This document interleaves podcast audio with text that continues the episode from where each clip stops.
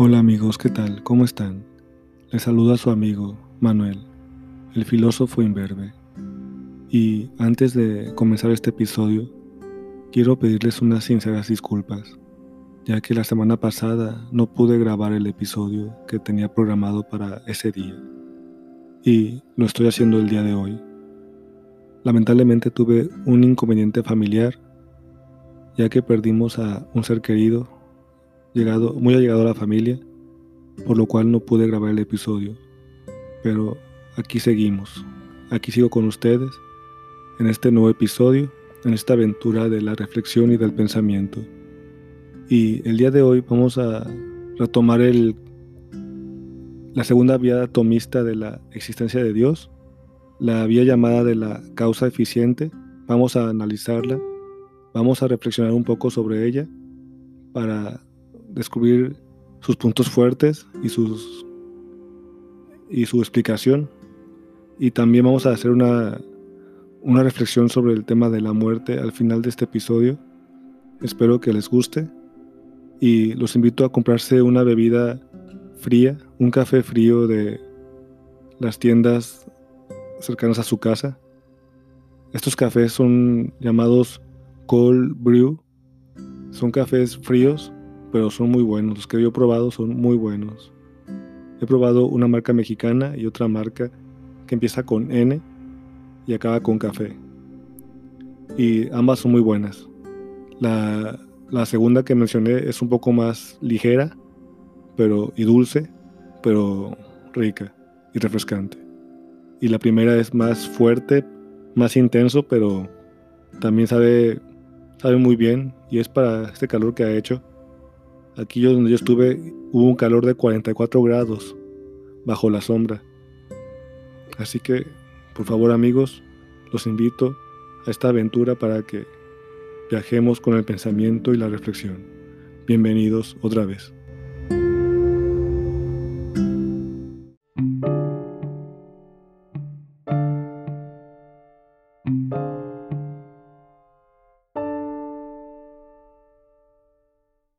Vamos a retomar el análisis y la reflexión sobre la segunda vía atomista de la existencia de Dios. Esta vía es la llamada de la causa eficiente. Y aquí Tomás de Aquino nos recuerda que ningún ser puede producirse a sí mismo, ya que necesitaría obrar antes que existir, lo cual sería absurdo.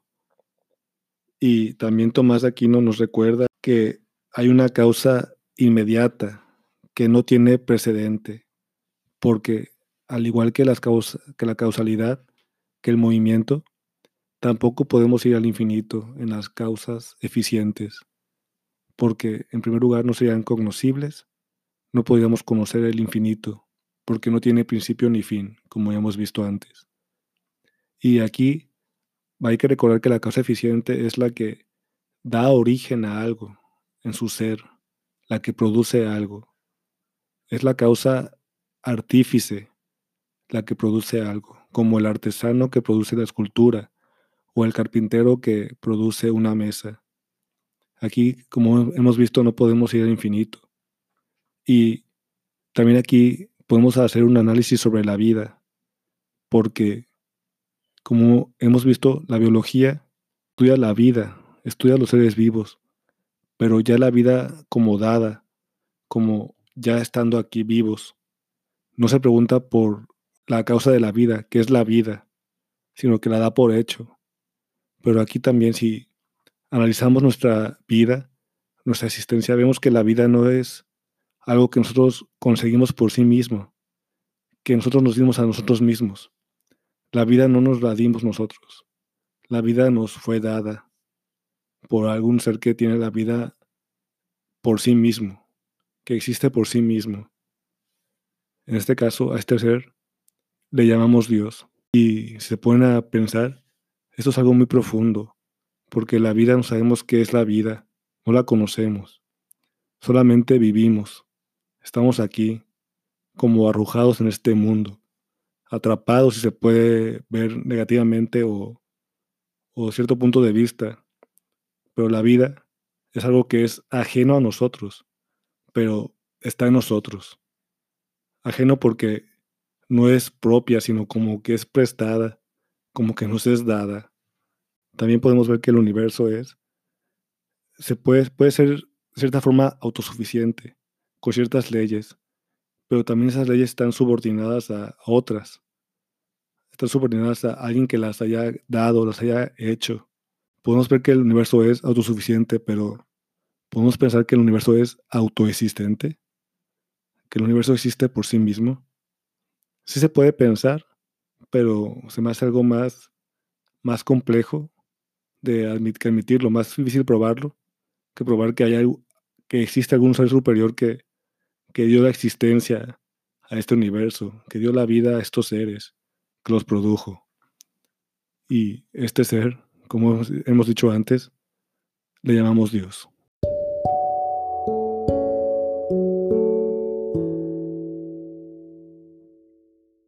Esta segunda vía nos recuerda que la vida no fue adquirida por nosotros. Nosotros no pudimos darnos la vida. La vida es algo dado, algo en cierto sentido ajeno a nosotros. Es más, nuestro cuerpo también fue hecho por un código, un código de ADN, un código genético que estaba en nuestros padres y se combinó. Fue combinado los genes de nuestros padres, dando como resultado a nosotros, nuestro cuerpo está hecho de genes de, nuestros padres, de nuestros ancestros, y así sucesivamente. Pero esa cadena de causas eficientes, de padres e hijos, de especies, de plantas, de cosas, no se puede ir al infinito, como hemos visto, porque en primer lugar sería incognoscible. Y también esta vía nos hace reflexionar porque aquí Tomás de Aquino ha probado que nuestra vida no es algo que nosotros hayamos adquirido, sino que es algo que es un regalo, es un don. Estar vivos es un regalo. ¿Qué hacemos con este regalo? ¿Qué hacemos con nuestra vida? ¿La vamos a desperdiciar? Por experiencia sabemos que esta vida es breve que de alguna u otra forma se va a terminar la vida como la conocemos, ya sea la vida personal o la vida en el planeta que nos estamos acabando. Por eso, amigos, los quiero invitar a reflexionar sobre la vida, sobre su vida. La vida es un regalo y que, como tal, se va a terminar de alguna forma.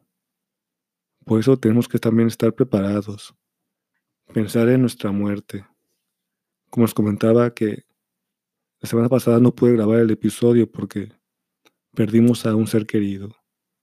Un, un cáncer fulminante se la llevó a esta persona. De así, sin, sin más, en menos de un año ya dejó de estar con nosotros, por lo menos en el plano corpóreo, en el plano material. Pero sí, las personas por el amor que les tenemos, se quedan en nosotros.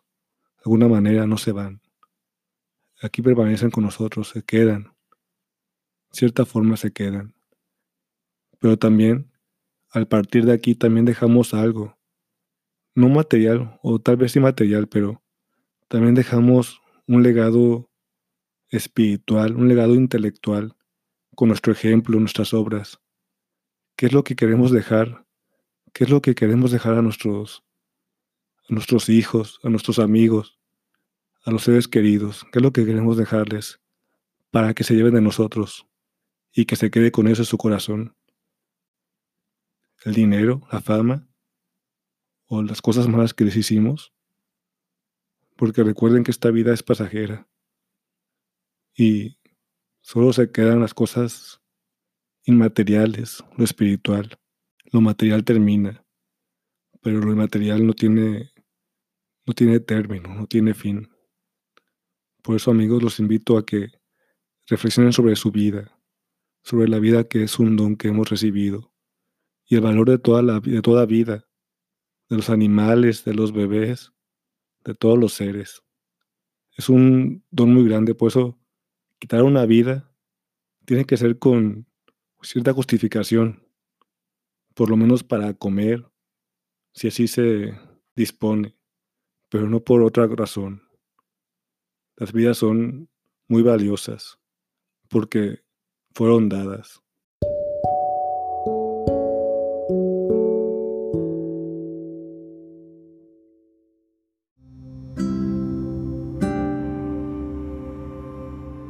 Es bueno recordar que cuando dejemos este mundo, cuando nuestra vida termine, nada nos vamos a llevar con nosotros mismos.